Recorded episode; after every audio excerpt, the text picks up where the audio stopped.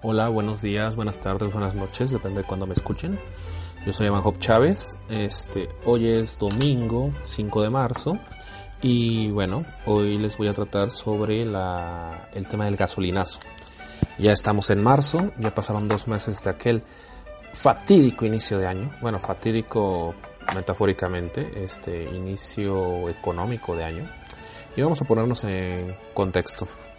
Este, en enero de este año, en todo el mundo, tengo, bueno, todo el mundo, tengo compañeros en Estados Unidos, en Paraguay, en Venezuela, en Colombia, en España. Este, todo el mundo se dio cuenta de, de que hubo protestas en México y hubo varios altercados. Eh, bueno, aquí los mexicanos no tengo ni que preguntárselos, todos tenemos historias de qué fue lo que pasó. Vamos a poner un poco de contexto. Eh, voy a estar saltando del tema, disculpen mi falta de estructura, pero este así se va dando la cosa luego.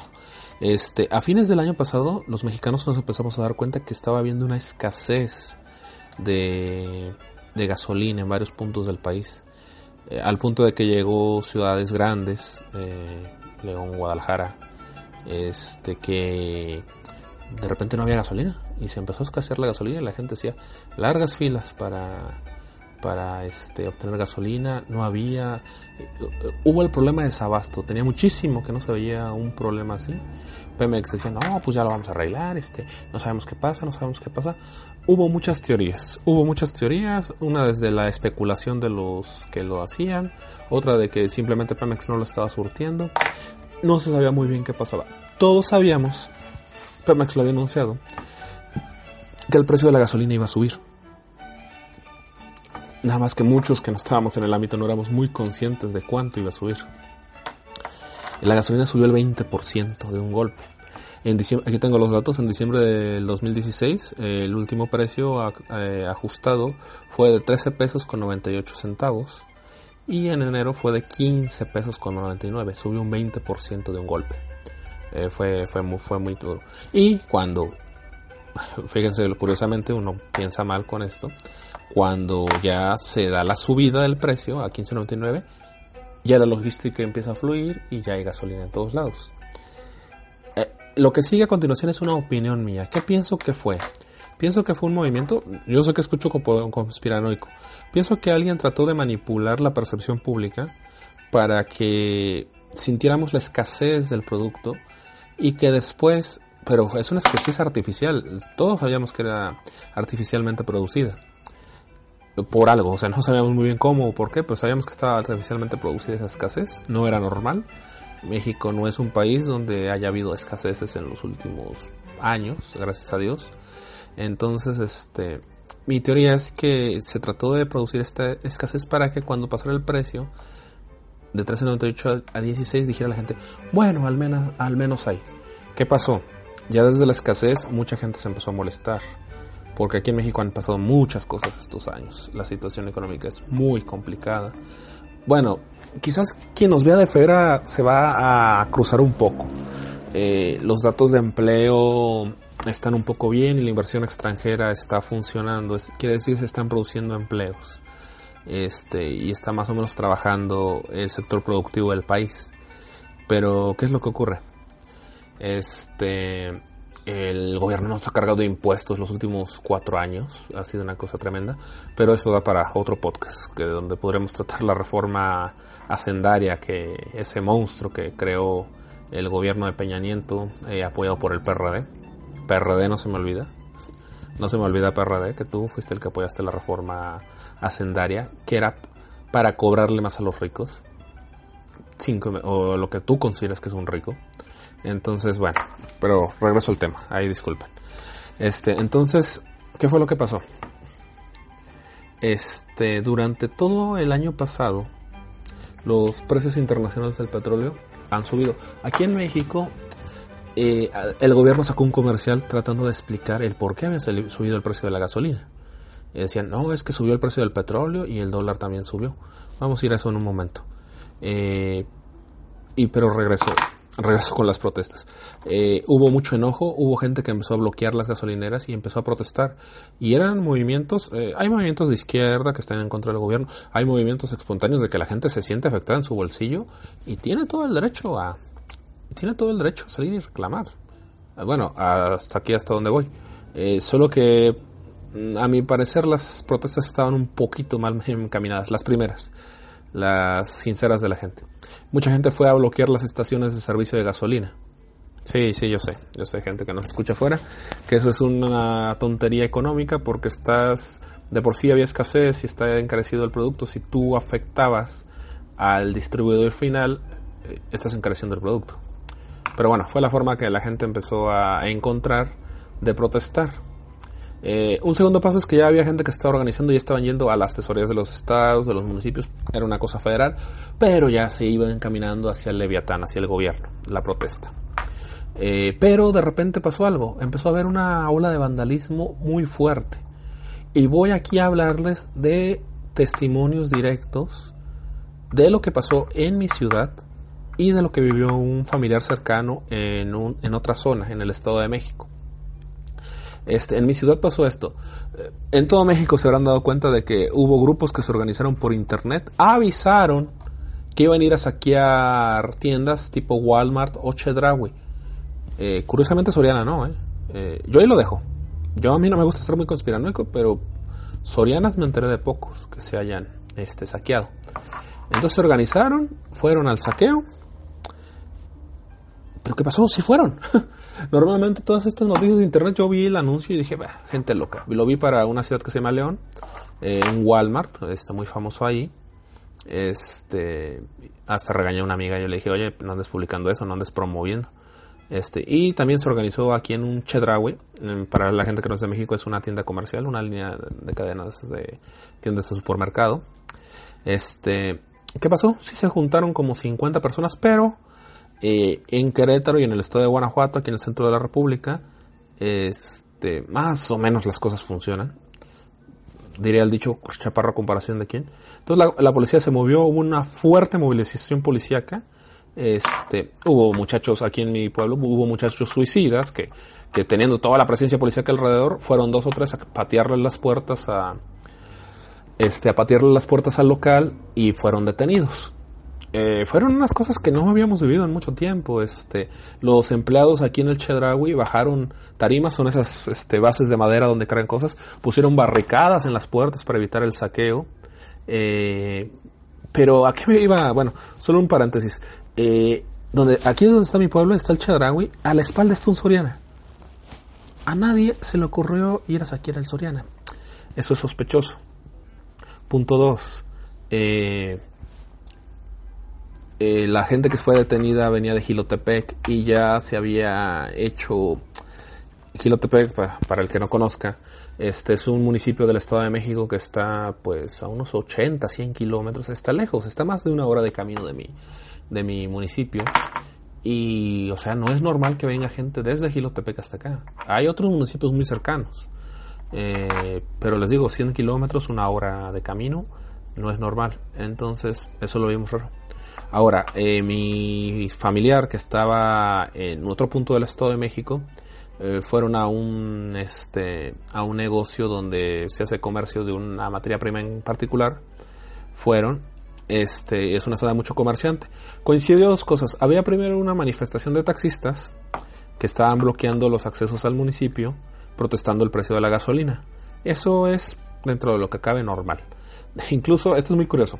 Eh, aquí el, objetivo cuando haces una manifestación es que sea muy vistosa y que hagas mucho daño para llamar la atención, pero estos taxistas conocen que ese municipio es muy comerciante, entonces lo que hacían, bloqueaban el acceso, pero les estaban dando un acceso secundario a los a los este a los comerciantes que estaban yendo por por esos productos. ¿Qué pasó? De repente llegó mucha gente y saquearon, y ahí sí lo hicieron, saquearon un Chedraui y no había un policía municipal en el pueblo en ese momento. Desaparecieron los policías municipales. Muy sospechoso. Se habló de muchas cosas, pero bueno, ya voy resumiendo. Toda la gente de ese pueblo mencionaba que era gente, es un pueblo más o menos chico, se medio conoce la gente. y ubicaron que era gente que no conocían. La gente de ese pueblo era gente comerciante que pues trata de tener bien su comercio y que, que no este entonces no, no ubicaban a esa gente, se sospechaba que era gente de afuera.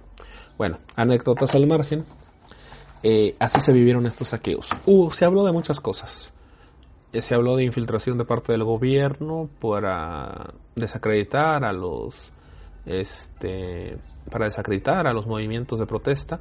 Mucho movimiento de protesta se flexibilizó y trató de hacer otro tipo de manifestaciones. Bien, bien hecho por ellos. Eh, hay gente muy radical que siempre quiere violencia. Y es que hay que protestar contra el gobierno, porque el gobierno es el culpable de todo. Muchas veces el gobierno sí es el culpable de muchas cosas, pero muchas veces están llevando de corbata a otros ciudadanos. Eh, bueno, ciudad de Querétaro, una ciudad de más de un millón de habitantes, eh, para el Día de Reyes se corrieron rumores y se cerró la actividad comercial totalmente. Fue, fue algo muy, muy raro. Este, pero esto fue la afectación. Eh, ¿Qué se nota? Miren, eh, no sé si era la estrategia del gobierno, pero hay que tener cuidado con estas cosas. Cuando la gente no se siente segura, eh, los fascismos empiezan a subir.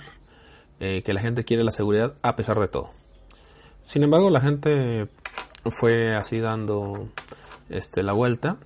Y ahora aquí es donde quiero hablar yo. Así se dio el contexto, toda la gente se dio cuenta del gasolinazo, o sea, la subida del más del 20% de la gasolina, que obviamente va a encarecer las cosas, va a impactar a la inflación, eh, una crisis económica en toda regla.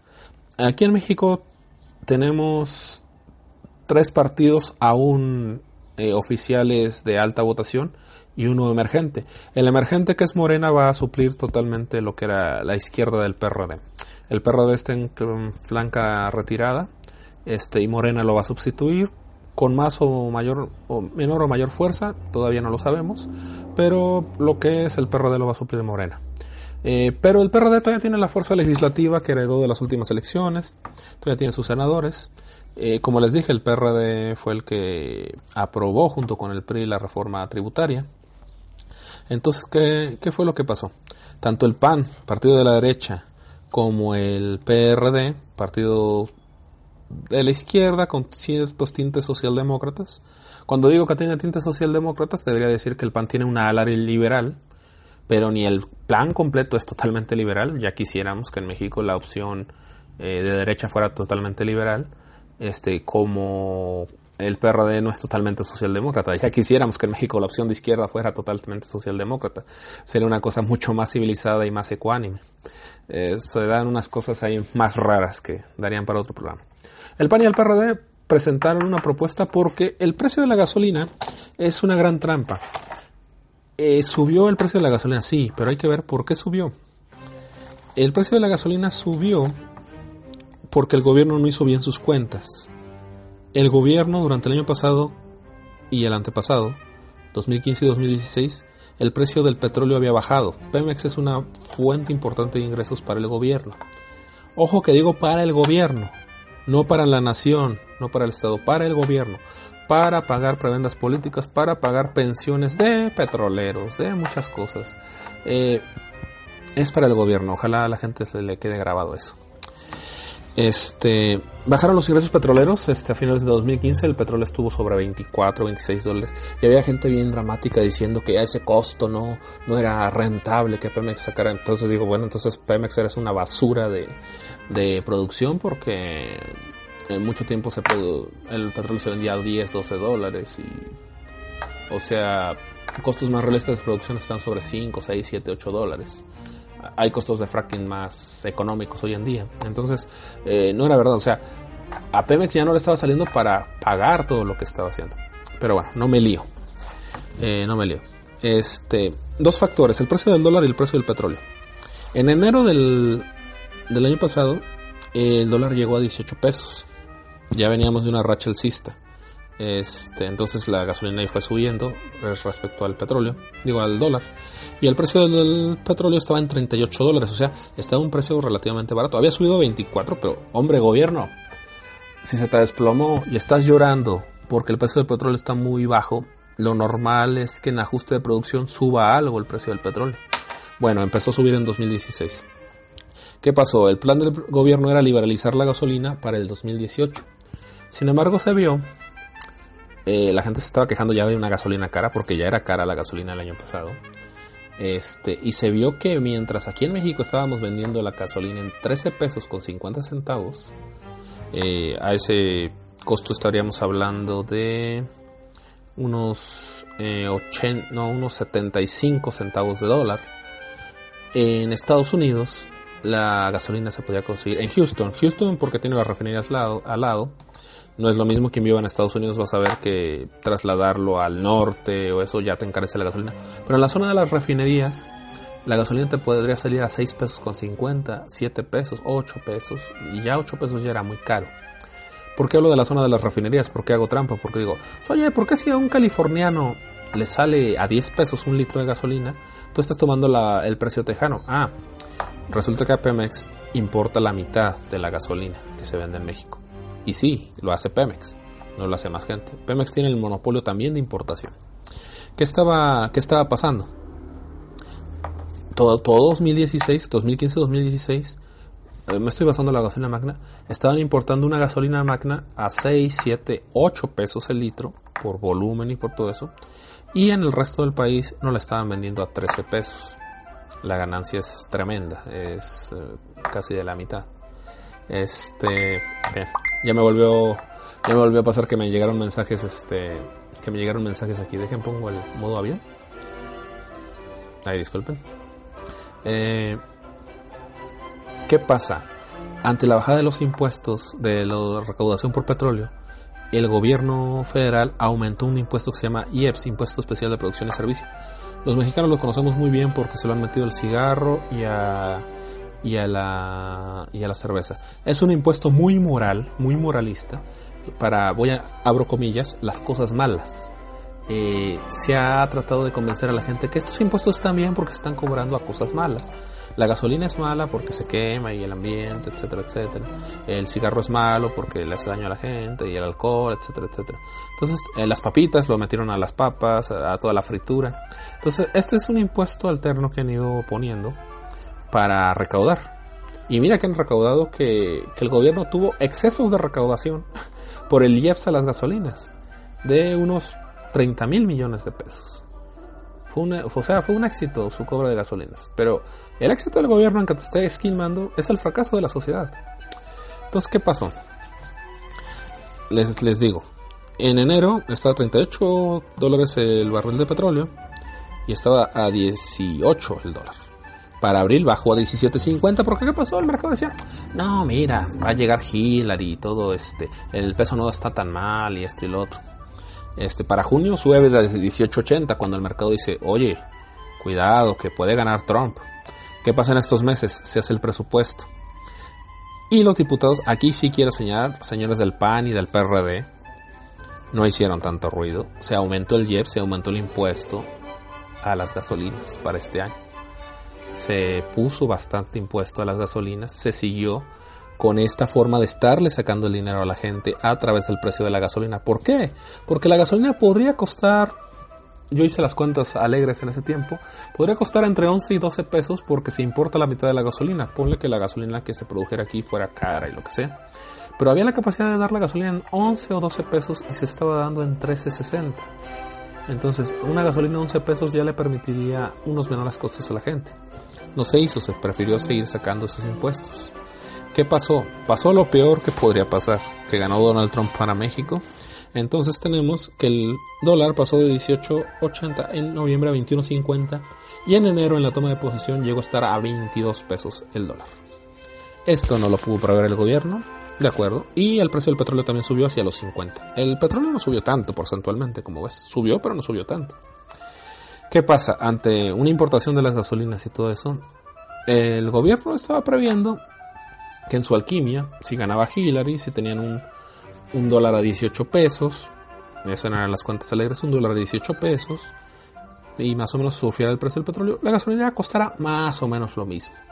Y ahí querían echarse la hamaca y que la competencia del mercado les permitiera que gradualmente fueran bajando poco a poco los precios de la gasolina y poderse colgar la medalla y decir, mira, ya ves, ya ves que la soy bien bueno porque te liberalicé la gasolina. Sí, Sí, papanata, sí, imbécil. y la llenaste de impuestos. Y ahora mismo voy a los impuestos que tiene la gasolina. La gasolina magna, que es la de menor octanaje, tiene de IEPS 3 pesos con 67 centavos sobre el precio de 15.99. Esto es decir que es casi el 30% de IEPS. Eh, ¿Y qué pasa? Hay una trampa fiscal que te hace Hacienda. Te cobran, sobre 13.67 te cobran el 16% y el IVA que te está quedando es 2 pesos con 15. O sea, ni siquiera te están cobrando el IVA de 10 pesos con 16 porque entonces el IVA sería 1 peso con 60. No, te están agregando el proporcional del IEPS y te está dando un IVA de 2 pesos con 15. La gasolina premium. Fíjense, la gasolina premium debió haber bajado. El costo de producción de gasolina premium de la de alto octanaje ha bajado mundialmente, algo importante. Y sin embargo aquí le meten 4 pesos con 17 centavos a la premium en IEPS y 2 pesos con 40 centavos en el IVA correspondiente al IEPS. Y el diésel, pues bueno, ya son otras cosas. ¿A qué voy con todo esto? Dicen, es que no se puede bajar. Ahorita ya ha bajado, aquí en mi región ha bajado 3 centavos la gasolina de cuando entró el gasolinazo al día de hoy, por la bajada que ha tenido el dólar, etcétera, etcétera. Pero vamos a hacer un ejercicio.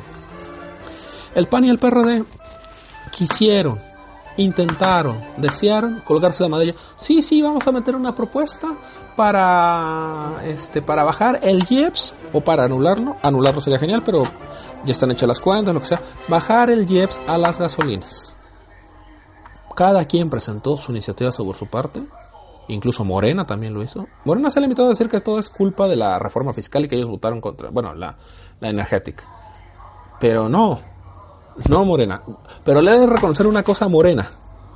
Eh, Morena sí dijo que no estábamos para aumentar impuestos y se opuso a la subida de impuestos del IEPS. Eso sí lo hizo Morena. Igual que el PAN. Entonces, este, al PRD le encanta cobrar impuestos. Pero en eso Morena fue muy coherente de que no, toca primero hacer un recorte, muy bien, bravo por ellos, que toca hacer primero recortes. Y quieren políticamente jalar que es cosa de la reforma energética. No, no necesariamente. Está satanizado la, las privatizaciones, pero eso ya daría para otro tema. ¿A qué voy con esto? A día de hoy de marzo, presentaron esto en enero, no se ha votado una iniciativa en el Congreso, o si no que vengan y me lo digan, de decir, bueno, señores, se va a reducir, se va a reducir la se va a reducir el impuesto especial de producción y servicios a las gasolinas, o se va a recalcular el IVA, o se va a hacer algo para que baje. ¿Por qué? Tenemos aquí 367 directo que está cobrando el gobierno. Si se quitara así nada más el IEPS,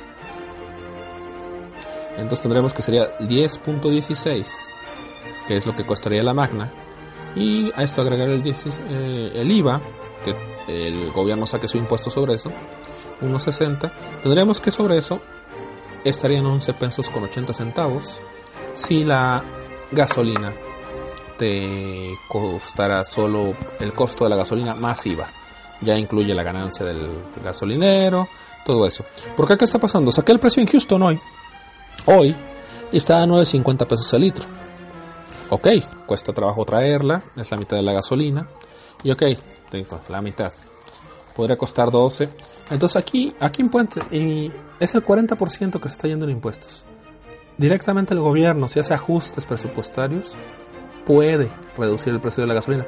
Y aquí sí ya mi comentario se va, porque ya se me está alargando mucho el podcast, se va más internacional. En muchos países del mundo la gasolina está llena de impuestos.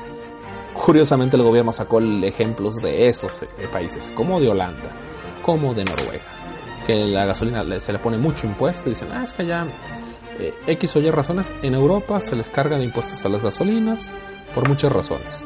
Pero ve, nunca mencionan Estados Unidos. Nunca mencionan que en Estados Unidos, que es donde se importa la gasolina, está a 9.50. Otro detalle más que les quiero señalar, está escuchando el podcast de Fernando Díaz Villanueva que se llama La Contracrónica, salió el tema del gasolinazo, y bueno, y también salió una reflexión. Eh, resulta que en España, que no produce petróleo, o sea, produce unos 2.000 barriles de petróleo al día, eh, ahorita tiro de memoria, no sé muy bien, pero ah, va sobre 2.000 barriles de petróleo lo que produce España, contra 2.200.000 barriles de petróleo que produce México. España tiene 9 refinerías, porque llevan petróleo de Argelia, de Libia y de otros lados a refinarse a España. ¿Y por qué los españoles pueden hacer eso? Porque España tiene liberalizado, para España no es dogmático y España, por cuestión geográfica, muchas empresas, como British, Petroleum, perdón, como Repsol, que ya es independiente, y varias empresas más, tienen sus propias refinerías, ellos se las han pagado. Eh, aquí tenemos el caso en México de la refinería de Tula, que, que ha sido caro, no se puede construir, ha sido una ineficiencia y ha sido gastar dinero. Entonces yo lo que pienso es, eh, mexicanos, ¿qué nos quita que se puedan poner refinerías de privados en México? ¿Qué riesgo hay? Ok, el petróleo, bueno, está bien. Bueno, y de hecho no, está bien. Este, el petróleo es un recurso como lo puede ser, eh, no sé, la producción minera, la producción ganadera, la producción de hortalizas. Este, no nos convendría más que se generara riqueza que hubiera refinerías, o sea, no sé. Digo, en España hay nueve, que es un país que mide un cuarto de lo que mide México y produce el 1% o menos del 1% de lo que produce México de petróleo. Este, no nos convendría que las refinerías estuvieran de este lado, que los costos de transporte estuvieran de este lado. Y que, bueno, eh, nota spoiler, a partir de este año se va a empezar a liberalizar la gasolina, entonces ya va a haber empresas, ya tienen sus gasolineras, Oxogas, Golf, Gulf, no sé cómo se diga, ya van a tener la oportunidad de ellos ir e importar su gasolina directamente e impuesto, eh, Hacienda les cobrará sus impuestos religiosamente, ellos podrán ahorrar en ciertos costos de producción y podrán tener un poco más barata la gasolina. De nuevo, la clave para una bajada es que se reduzcan los impuestos sobre la gasolina y que el, gobierno haga un ajuste. No se trata de que el gobierno esté gastando y gastando. Hemos visto muchísimos gastos que puede hacer menos el gobierno. Este, bueno, ya por esto parece que, que voy a finalizar. Este, solo quería revisar esto, la de las refinerías, eh, la ocasión política. Este, el PAN y el PRD se han querido colgar la medalla, pero no han hecho nada. Hagan algo. O sea, no sean, no sean unos populistas, como me dijo un amigo, no son degenerados este, no sean unos desgraciados. O sea, presenten su propuesta, que se vote. Si el PRI la va a rechazar, que lo vote, que se retrate. Pero no sean cobardes. No quieren el recurso. Este, sean valientes, este, porque la situación en México se ha puesto complicada. Para el resto del mundo lo que les digo es, esto pasa cuando llenas de impuestos una cosa, cuando que algo que podría estar en un precio más competitivo está bastante más caro. Y esto es lo que va ocurriendo. De el despefarro que hay en Pemex, del hoyo negro que es que se traga todos los recursos que le echas, de eso hablaremos otro día. Bueno, no me queda nada más que despedirme. Este, te quiero responder a un amigo me comentó en el podcast anterior sobre el Banco de México, donde yo hablaba de que los economistas tratan de de hablar así como de una forma arcana, de una forma críptica para que la gente no los entienda. Y él me señaló con mucho tino de que todas las profesiones tienen o tenemos nuestro tenemos nuestra jerga y que la gente se queja de que hablamos este muy complicado. No me refería yo tanto a eso, que llevas razón en eso, que pues sí, cuando se habla de términos técnicos, sino de la gente que divulga economía. Muchas veces se quiere engañar, se quiere, este, por ejemplo, el quantitative, el quantitative easy, eh, que es lo que está haciendo el gobierno de Estados Unidos, que es este inyectando dinero a la economía, o sea, aumentando la cantidad de dinero que hay en circulación se explica de una forma muy complicada. No se está haciendo ver que se están eh, inyectando dinero directamente. no se le está dando la maquinita de imprimir billetes, metafóricamente. Eh, de eso no se habla claro. Cuando, la, cuando tú le dices a la gente que los gringos están haciendo lo que hacíamos en México hace 25 años que nos, ha llevado, que nos llevó la ruina, la gente se espanta. Eh, ¿Qué más? Hay gente que hace trampas contables para decirte que no, que, que, el desempleo no, no, sube tanto y que, y que no estamos tan mal. El otro día un economista en la tele salió diciendo, bueno, un divulgador económico, este, salió diciendo que como Infonavit este, estaba dando más créditos y había aumentado el margen de sus créditos, y que entonces la economía estaba muy bien, que no había malas señales. O sea, ¿pueden creerme esa grosería? Esa grosería de la inteligencia de la gente que ve la evidencia día con día. Eh, bueno, mm, no me queda más que despedirme. Este podcast ya se me hizo muy largo. Disculpen, este, trataré de hacerlo más corto. Espero sus comentarios, su retroalimentación y muchas gracias por escucharme. Adiós.